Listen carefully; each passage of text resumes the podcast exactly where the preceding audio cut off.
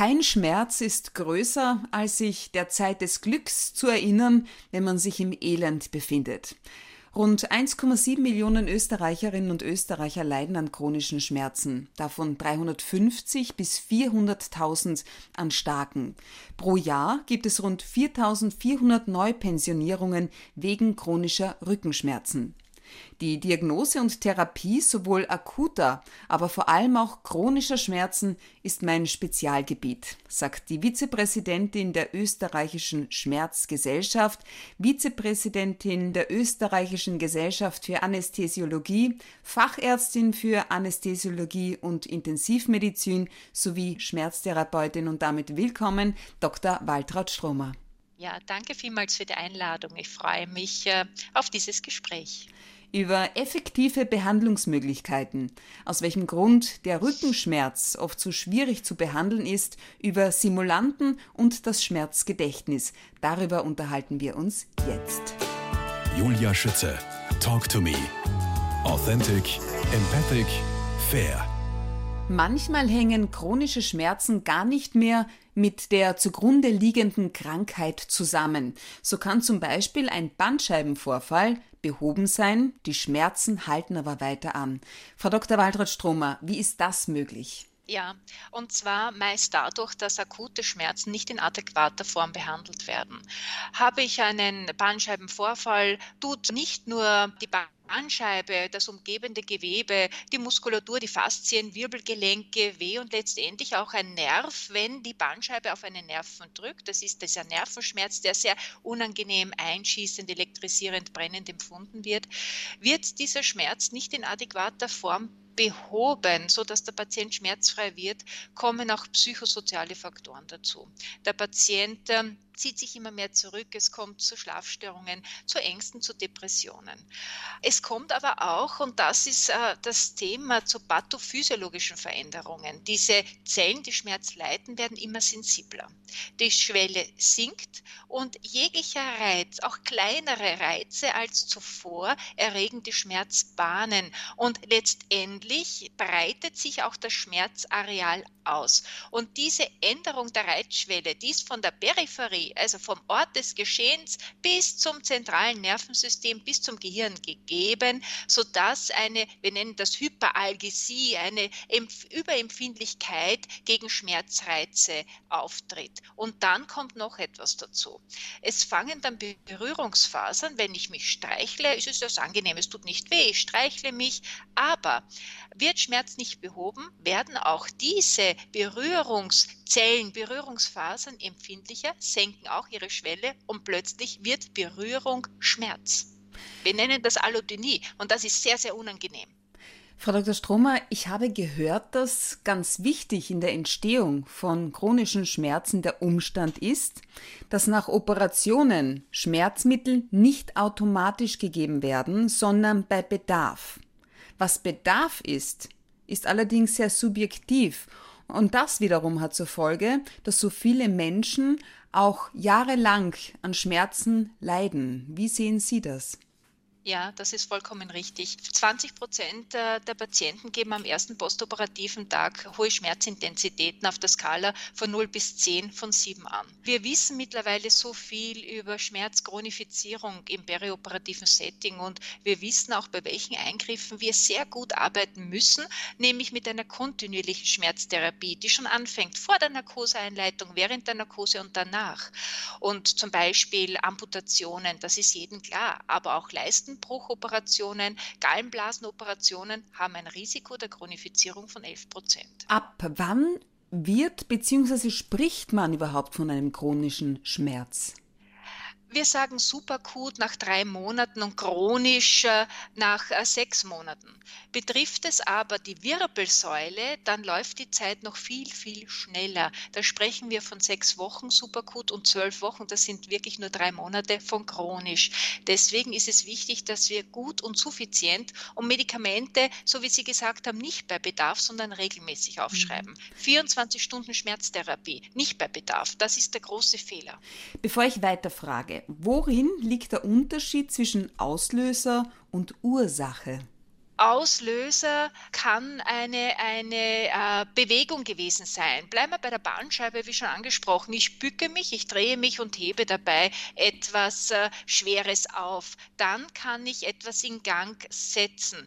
Und ursächlich können schon davor, wenn wir bei der Bahnscheibe bleiben, monotone Körperhaltung sein. Sitzender Beruf zum Beispiel, wo ein Druck auf die Bandscheibe entsteht, die ist nicht gut ernährt und somit äh, entsteht entsteht schon eine Vorschädigung. Und durch diese Bewegung des Hebens und Tragens eines schweren Gegenstandes kann es dann sein, dass letztendlich es passiert, der Bandscheibenvorfall da ist und massive Schmerzen ausgelöst werden.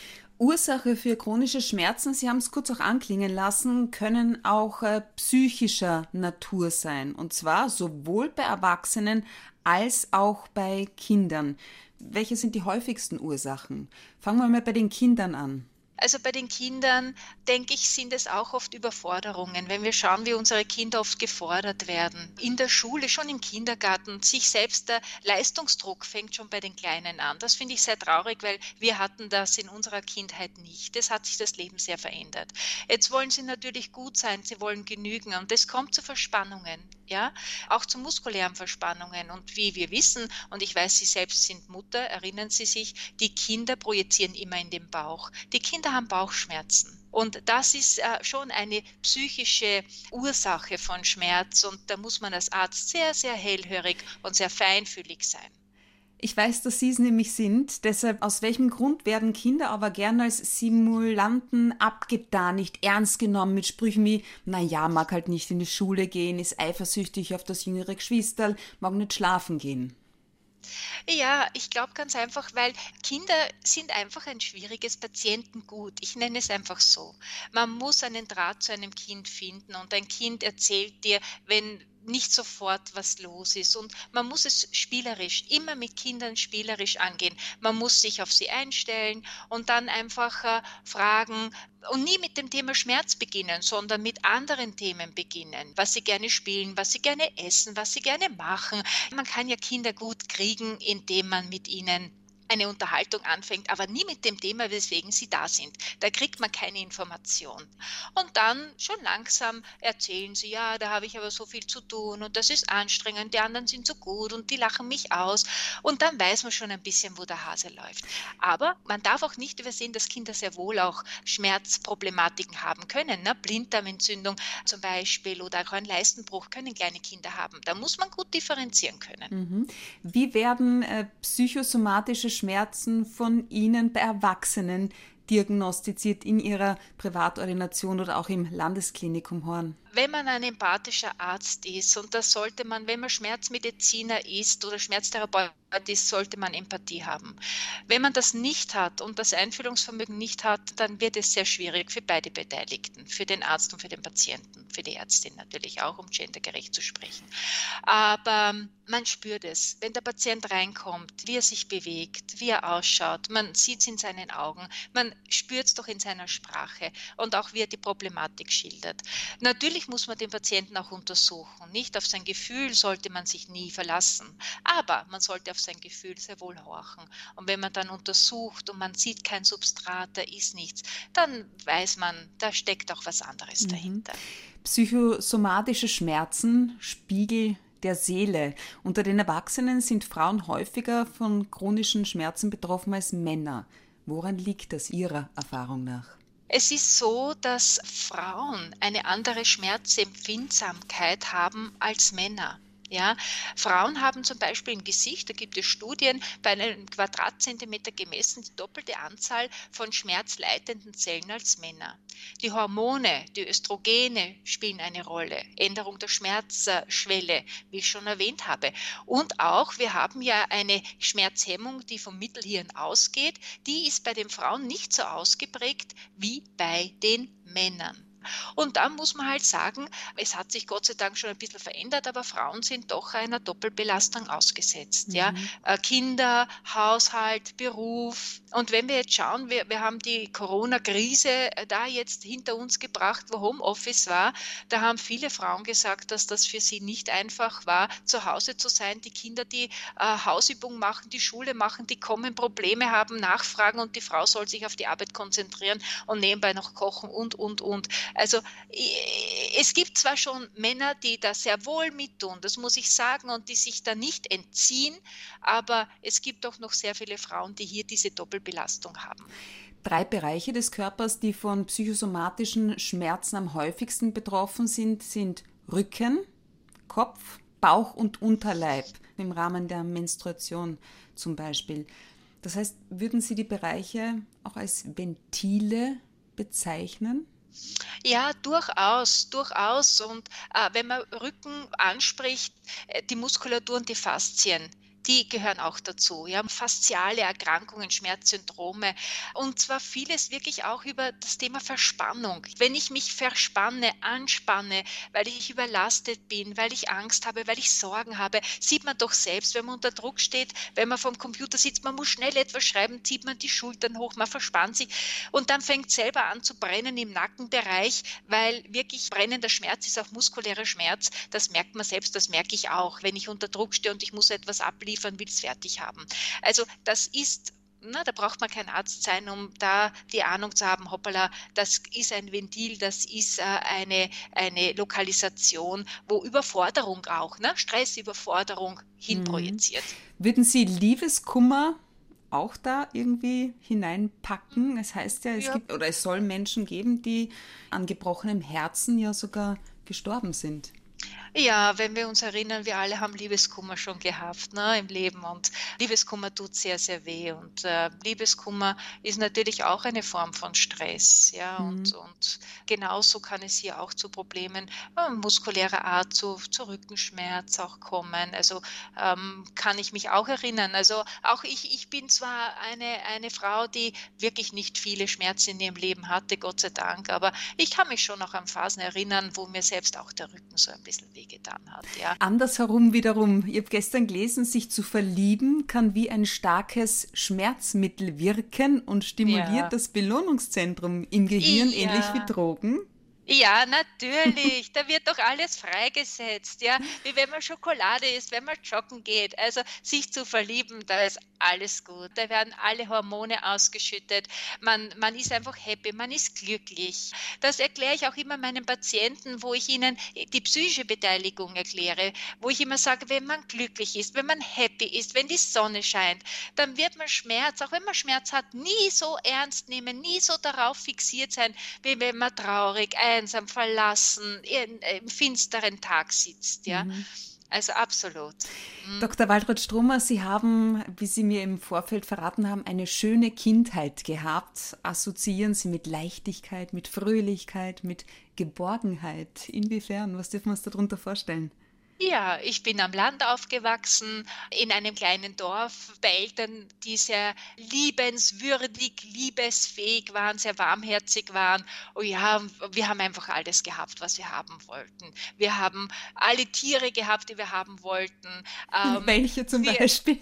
Äh, ja, ich habe einen Esel gehabt, den Enrico, das Pferd, die Fury, ich habe Hasen gehabt und also Hund gehabt, Katzen gehabt und also das war einfach nett und vor allem auch, wir haben mit allen Problemen kommen können. Und was ich, was ich bei meinen Eltern immer bewundert habe, wir, die waren nie streng. Wir wussten immer unsere Grenzen. Mhm. Und das war immer easy. Es war immer easy. Und also dieses Rezept von meinen Eltern würde ich gerne auch in mir haben. Ja, keine Grenzen jemand anderen geben zu müssen, sondern jeder weiß, was Sache ist. Ja. Wo Sie so eine fröhliche Kindheit gehabt haben, aus welchem Grund beschäftigen Sie sich beruflich so intensiv mit den Schmerzen anderer? Wollten Sie schon als Kind Ärztin werden? Was war der Auslöser?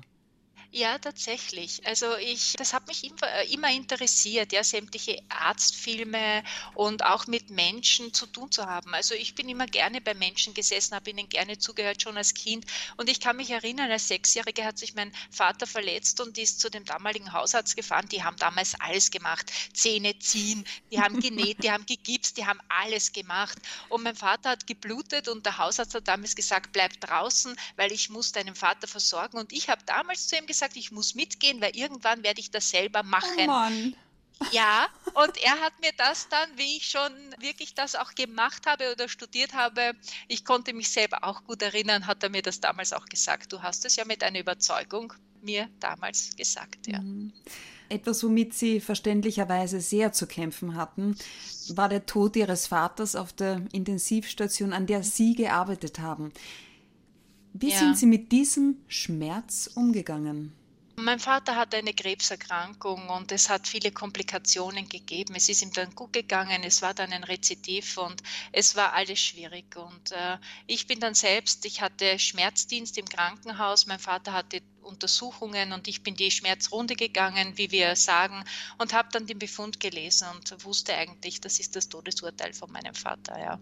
Und also ich war zutiefst, also es hat mir den Boden unter den Füßen weggezogen und ich war wirklich sehr, sehr traurig, weil ich wusste, wo es hingehen wird. Und er ist damals auch operiert worden wieder sämtliche Komplikationen und er ist wochenlang bei mir auf der Intensivstation gelegen. Und ich musste natürlich stark sein. Ich hatte meine Mutter, die ich da auch mit an Bord hatte, meine Geschwister und ich habe halt im Dienst immer wieder meinen Vater gesehen, wo dieses und jenes gemacht wurde. Und bei der Übergabe wurde der nächste Patient besprochen, der Herr Stromer, mein Vater und du sitzt daneben. Und ich muss aber ehrlich sagen, es war eine harte Zeit, aber auch eine lehrreiche Zeit. Ähm, indem man lernen kann, wie man mit Menschen, die in dieser Situation sind, auch umgehen kann, wie man sprechen kann mit diesen Menschen, damit es anderen Angehörigen oder auch Patienten besser geht. Und ich glaube schon, durch diese Situation rede ich mit Menschen oder Patienten vielleicht anders. Ehrlich, offen, empathisch und lasse ihnen auch Zeit. Ja, nie glauben, jeder weiß. Ja, man spürt es doch. Man muss es nicht an den Kopf knallen. Ich weiß, eine Kollegin von mir hat mir gesagt, dein Vater wird sterben, du willst es nicht wahrhaben. In dem Moment habe ich mir gedacht, was bist du für eine Person? Ja, ich wusste es schon lange. Aber also, das ist nicht wirklich Empathie. Aber, und das lernt man aus solchen Situationen. Ja? Man muss selbst durch Gassen gehen und auch als Arzt geht man durch, oder Ärztin, wie ich bin, geht man durch solche Gassen. Ihre Ausbildung umfasst Allgemeinmedizin, Anästhesiologie und Intensivmedizin sowie Notärztin. Wie dürfen wir uns einen ganz normalen Arbeitsalltag derzeit bei Ihnen vorstellen? Was hat sich durch Corona verändert? Ja, es ist schon ein bisschen anders. Jetzt ist schon wieder fast Normalität, aber in der wirklichen Corona-Krise, das Krankenhaus, äh, da war alles äh, im Umbruch, wir mussten umstrukturieren. Die Ordination, meine Praxis wurde doch heruntergefahren, obwohl ich immer für meine Patienten da war, also drei, vier Stunden für die wirklich dringlichen Fällen war ich da und sonst habe ich telefoniert mit den Patienten und ich arbeite auch in einem Rehabzentrum als Konsiliarärztin. Da bin ich bis dato noch nicht tätig, weil die selber erst langsam hochfahren seit dem 18. Mai. Also es ist anders. Und auch meine Vortragstätigkeit natürlich hat sich auch verändert. Vieles wurde abgesagt und vieles haben wir online abgehalten, Meetings online. Also ein bisschen eine neue Form. Vielleicht nicht einmal so schlecht, dass wir in dieses Meeting, in dieses Online-Meeting auch hineingedrängt wurden. Wir haben gelernt, etwas Neues. Als Notärztin braucht man sicherlich ein sehr starkes Nervenkorsett. Was tun Sie dafür? Oder hat man sowas oder eben auch nicht? Es gibt ja schon Einsätze. Ich selbst fahre seit zwei Jahren nicht mehr aktiv als Notärztin, weil mir immer schlecht geworden ist und ich dann zwei, drei Tage gebraucht habe, bis ich mich durch das Fahren im NRW erhole. Aber ich bin fast zwei Jahrzehnte gefahren. Und natürlich gibt es Einsätze, wo man einfach äh, schluckt und die einem psychisch auch belasten. Und was hilft einem, indem man darüber spricht? Ja, spricht mit Kollegen, man erzählt es dann, man diskutiert es dann, man reflektiert auch und äh, das hilft einen. Und natürlich ist es immer gut, wenn man eine bodenständige Person ist, ja. Mhm. Bodenständig und eine gute Verarbeitung von solchen Situationen in sich trägt. Und die Nerven bewahren kann. ja, ja, das habe ich Gott sei Dank. Umso gefährlicher eine Situation, umso ruhiger werde ich. Mhm. Und da danke ich ja Gott dafür, ja. Die Nerven bewahrt haben Sie auch, als Sie Ihre eigene Mutter nach einem Herzinfarkt im Merkur in Horn erfolgreich reanimiert haben. Das war so, meine Mutter war nicht gut und sie ist mit mir einkaufen gefahren und sie ist hinter mir gegangen. Auf einmal haben die Leute geschrien und sie ist am Boden am Gesicht gelegen, hat geblutet, weil die Nase gebrochen war und ich habe sie umgedreht, die Pupillen waren weit und ich habe gesehen Herz-Kreislauf-Stillstand. Noch dazu habe ich sie einige Tage davor herzmäßig durchuntersuchen lassen, wo geheißen hat, das ist alles super gut. Also und in dem Moment, wo ich gesehen habe, das vergesse ich bis zu meinem eigenen Tod nicht, wie die Pupillen weit waren, habe ich gewusst, meine Mama stirbt. Und dann, wenn man sein Handwerk gut gelernt hat, dann wird man eine Maschinerie. Ja, und ich habe angefangen, meine Mutter zu reanimieren und dann, ja, es gibt so wie Wunder. Es ist eine Frau zu mir hergekommen, die habe ich nie mehr wieder gesehen und sie hat gesagt, ich bin Hilfsschwester, was habe ich zu tun? Und ich habe gesagt, machen Sie das. Ich habe sie nie mehr wieder gesehen, aber sie und ich, ja, wir waren ein super Team und äh, meine jungen Notarztkollegen sind dann gekommen. Meine Mama hat dann schon wieder Herzschlag gehabt. Ich habe sie dann narkotisiert, beatmet, wegfliegen lassen und äh, sie hat es ohne Schaden überlebt. Weil es wie richtig Gänsehaut gehabt, als ja, Sie das erzählt haben. Ja. Dr. Waltraud Strummer, ich bin als Schmerzspezialistin nicht in die Wahlarztmedizin gegangen, weil ich es mir dort gemütlich machen wollte, haben Sie in einem Interview gesagt. Wie darf ich das verstehen. Wahlarzt, das hat oft bei manchen so ein bisschen einen Beigeschmack. Man geht hin, um da schnell Geld zu machen und sich äh, allen Regeln zu entziehen. Erstens, uns äh, Schmerztherapeuten gibt es nicht. Wir können keine Kassenverträge haben. Es gibt keinen Schmerztherapeuten mit Kassenvertrag. Also muss ich es als Wahlarzt äh, anstellen, damit ich die Patienten behandeln kann. Und gemütlich als Schmerztherapeut hat man es nicht. Wenn ich anfange mit meiner Ordination um halb zehn und und höre auf um 8 Uhr am Abend ohne Pause. Ich mache eigentlich nie Pause. Meine Assistentinnen, die regeln sich ihre Pause. Und man hat Patienten, wo man immer gut zuhören muss, die ihre Geschichten erzählen, die man untersuchen muss, die man behandeln muss. Man muss sich wieder auf den nächsten Patienten einstellen. Das ist schon sehr anstrengend und alles andere ist gemütlich. Ja. Aber ich mache es gern und ich mache es aufrichtig. Und insofern gehe ich zwar dann am Abend sehr wohl sehr müde nach Hause, aber ich gehe mit einem guten Gewissen und guten Gefühl nach Hause. Es ist Ihnen wichtig, ein Bewusstsein für die besonderen Lebensumstände von Schmerzpatienten zu schaffen, die oft auch in ihrem persönlichen Umfeld auf wenig Verständnis für ihre Krankheit stoßen. Welche Rolle spielen dabei die jährlich stattfindenden österreichischen Schmerzwochen der österreichischen Schmerzgesellschaft, kurz ÖSG, deren Vizepräsidentin Sie sind? Wir versuchen, diese Schmerzwoche ist immer im Jänner und wir versuchen in dieser Woche wirklich viel rauszubringen an Informationen. Wir haben Pressekonferenz, wir schreiben, wir haben Interviews, einfach uh, um hier uh, dieses Thema publik zu machen, um auch uh, zu sensibilisieren. Das ist der Slogan. Ich sensibilisiere für eine Problematik. Es ist so, dass der Schmerzpatienten oft sehr unfair behandelt werden. Nicht? Also eine junge, bildhübsche Frau chronischer Schmerz nimmt man doch nicht für voll. Wenn sie da sitzt, keiner denkt, warum soll die 25-jährige Frau jetzt chronische Schmerzen haben? Die, die will äh, irgendwie Aufmerksamkeit auf sich ziehen, die ist eine Simulantin die hat aber Schmerz, ja. Und das ist eine Ungerechtigkeit. Und wir sensibilisieren nicht nur die Bevölkerung, wir sensibilisieren doch auch Ärzte, auch Pflegepersonal, äh, Physiotherapeuten, alle die Psychologen, alle die an einem Patienten gemeinsam arbeiten sollen, in welcher Form auch immer, sollen diesbezüglich sensibilisiert werden, damit sie hier ein offenes Ohr, Auge und offenes Gefühl auch haben. Schmerzen wirksam vorbeugen, Schmerzen effektiv behandeln. Welche effektiven Behandlungsmethoden gibt es? Ich habe gelesen, es geht nicht um Heilung, sondern um den Umgang mit der Erkrankung im Alltag.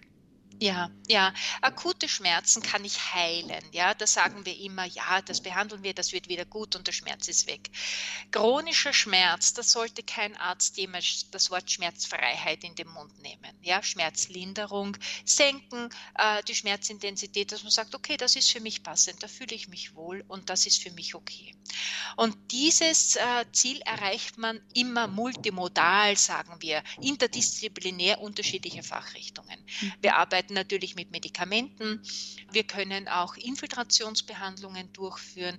Wir arbeiten mit Physiotherapie, mit Psychotherapie, Entspannungstechniken, komplementärmedizinisch auch, äh, mit Akupunktur, mit Neuraltherapie, mit TENS, mit Musiktherapie. All das. Immer ein Gesamtkonzept für jeden Patienten. Und wenn man jetzt zu mir in die Ordination kommt und schaut sich einen Akt an, wird man nie, äh, junge Ärzte wollen immer ein Kochrezept. Ja? Es gibt kein Kochrezept. Ja? Man muss lernen, das und das gibt es. Jeder Mensch ist individuell und jeder Mensch kriegt sein individuelles Konzept. Das muss ich mit Gefühl und Empathie, ich sage wieder das Wort Empathie, erstellen. Wann sollte, Klammer auf, nicht, Klammer zu, operiert werden? wenn ich keine klare Ursache erkenne. Bleiben wir beim Rückenschmerz. Das war doch auch in der, in der Schmerzwoche im Jänner großes Thema. Eine gute Studie in Deutschland hat gezeigt, dass äh, zu viele Operationen diesbezüglich durchgeführt werden, die Patienten danach nicht den Erfolg haben, den äh, sie sich erhofft haben. Äh, das heißt, äh, und man, Gott sei Dank, die chirurgischen Fächer werden zurückhaltender, die Neurochirurgen, auch die Orthopäden. Wenn kein gravierender Grund, bleiben wir beim Rücken, Lähmungserscheinungen, Ausfallserscheinungen da ist, sollte man immer konservativ mit Medikation, mit Physiotherapie, vielleicht auch Infiltrationsbehandlung, aber auch nur dann infiltrieren, wenn ich weiß, was ich und warum ich infiltriere. Keine Infiltration ohne triftigen Grund. Hm. Haben Sie so etwas wie eine Kurzanleitung für uns, sowas wie eine Erste-Hilfe-Anleitung bei Rückenschmerzen? Was man nicht machen soll bei Rückenschmerz, ist Bettruhe, sondern Bewegung, Bewegung.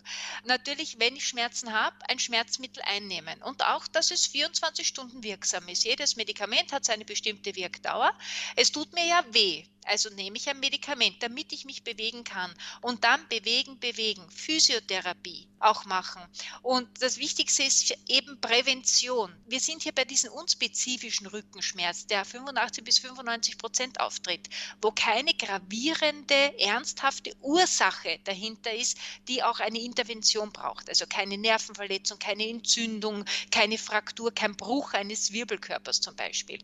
Aber unspezifisch sind auch Fehlhaltungen, Verspannungen, Abgeschlagenheit, Niedergeschlagenheit, Übergewicht, Bewegungsmangel. Und äh, es tut mir natürlich der Rücken sehr wohl weh, weil die Muskulatur mir weh tut, vielleicht ein Wirbelgelenk etwas blockiert ist. Und wenn ich dann sage, hinlegen, hinlegen, Krankenstand, ja, nicht arbeiten gehen, dann äh, trage ich dazu bei, dass der Schmerz chronisch wird.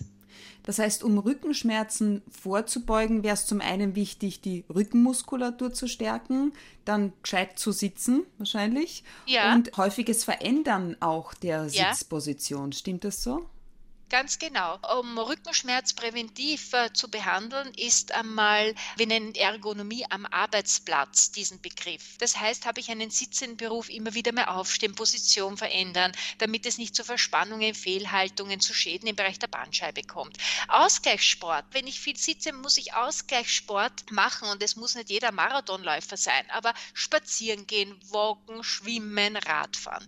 Mhm. Lebensstiländerung, ja, Lebensstilmodifikation. Da ist Rauchen auch ein Thema zum Beispiel. Oder falsche, äh, auch Rauchen, Rauchen führt auch äh, zu einer Zunahme der Schmerzsensibilisierung und auch falsche Ernährung und auch äh, wenn ich äh, kein ausgeglichenes soziales Leben habe. Da gibt es sogar eine gute Studie, soziales Leben, Theaterbesuche, Kinobesuche und korrekte Ernährung, ausgewogene Ernährung senken die Neuroinflammation, die Entzündung im Bereich sämtlicher Strukturen, die schmerzursächlich sein können und die Schmerzempfindsamkeit steigern. Ja?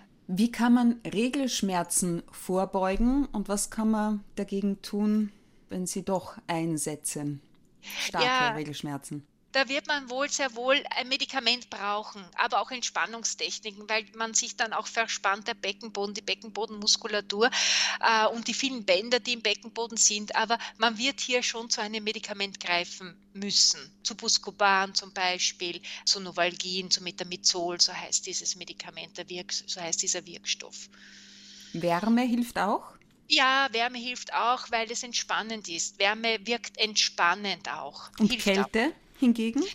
Hm, da, da, muss man differenziert schauen. Ich frage immer wieder Patienten, Frau Doktor, soll ich Wärme oder Kälte anwenden? Schauen, was gut ist. Schauen, was mir hilft. Und wie ist es bei Migräne, bei Kopfschmerzen? Wie kann man da zum einen vorbeugen und ja. sie zum anderen behandeln, wenn sie doch auftreten? Ja. Also Migräne zu behandeln kann oft sehr herausfordernd sein. Da braucht man oft wirklich auch den Kopfschmerzspezialisten dafür. Das sind zumeist Neurologen, die sich speziell mit dem Thema beschäftigen. Aber ein guter Schlaf-Nacht-Rhythmus, ja, Schlafentzug, Stress, Ausdauersport sollte man durchführen, ja, so drei, vier, fünf Mal in der Woche, zumindest 45 Minuten lang. Wenn ich merke, Kaffee trägt dazu bei, dann Kaffee vermeiden. Wenn ich merke, Kaffee lindert, okay, dann kann ich meinen Kaffee trinken. Ausreichend trinken und dann halt auch natürlich äh, die Medikamente einnehmen, die mir verordnet sind. Da hilft oft, wenn ich keine Verbote für das Medikament habe, weil ich Erkrankungen habe und ich das nicht einnehmen darf, das Aspirin, 1000 Milligramm Aspirin. Migräne wird auch über das Brechzentrum reguliert. Da kann man oft auch äh, ein Medikament einnehmen, das hier dieses Brechzentrum unterdrückt. Und oft nimmt man Medikamente zu spät, man schluckt etwas, was gar nicht mehr in den Magen geht, weil diese Sphinktern, diese Muskeln, die zum Beispiel Einlass geben in den Magen, komprimiert zusammengezogen sind. Das geht nicht so weiter. Das heißt, man muss mit Zäpfchen arbeiten. Sehr spannend, sehr interessant. Frau Dr. Waltraud-Stromer, was bedeutet Lebensqualität für Sie persönlich? Also Lebensqualität für mich persönlich heißt auch tun dürfen, was man tun mag. Das ist ja nicht in der ganzen Welt so. Und äh, Lebensqualität heißt nicht auf die Uhr schauen zu müssen, keine Uhr zu haben. Keine Uhr zu haben und keinen Terminkalender zu haben. Worin finden Sie Ihren Ausgleich? Ich wohne in einer sehr schönen Umgebung, auf einem sehr schönen Hof, äh, wo ich Ruhe habe, wo ich viel Grün habe, viel Wald habe. Im Waldviertel? Im Waldviertel mit dem Billy, mit meinem Hund, mit dem ich dann spazieren gehen kann. Oder ich sitze einfach im Garten draußen und schaue einfach nur in die Luft. Keiner will was von mir. Ihr Leitbild kommt von Immanuel Kant, habe ich auf ihrer Homepage gefunden, nämlich der Himmel hat dem Menschen als Gegengewicht zu den vielen Mühseligkeiten des Lebens drei Dinge gegeben. Die Hoffnung, den Schlaf und das Lachen. Wann haben Sie ja. zuletzt gelacht? Ah ja, heute. Heute. Ich, also ich, ich, muss ehrlich sagen, ich bin eigentlich ein fröhlicher Mensch. Ich bin kein griesgrämiger, eigentlich bin ich ein lustiger, ein fröhlicher, zwar gut geerdeter, also ich weiß schon, worum es geht im Leben, aber man darf die Dinge oft nicht so ernst nehmen. So übersteht man jede Krise und jede Problematik. Ich habe da oft viele Patienten vor Augen, denen es wirklich körperlich nicht so gut geht. Jetzt habe ich gerade ein Bild einer Patientin vor Augen, die sehr viel Leid letztes Jahr erleben musste und wie sie vor zwei Wochen bei mir war, hat sie gelacht. Also nur so kommt man durchs Leben. Auch wenn man mal niederfällt, man muss aufstehen, man muss sich die Krone richten und man muss weitergehen. weitergehen. ja. Dr. Waltraud Stromer, Vizepräsidentin der österreichischen Schmerzgesellschaft, Vizepräsidentin der österreichischen Gesellschaft für Anästhesiologie, Fachärztin für Anästhesiologie und Intensivmedizin sowie diplomierte Schmerztherapeutin aus Horn. Ich bedanke mich bei Ihnen für Ihre Zeit, das wirklich, wirklich spannende und interessante Gespräch. Ich wünsche Ihnen alles Gute von Herzen und auf Wiederhören. Vielen lieben Dank, es hat mich sehr gefreut.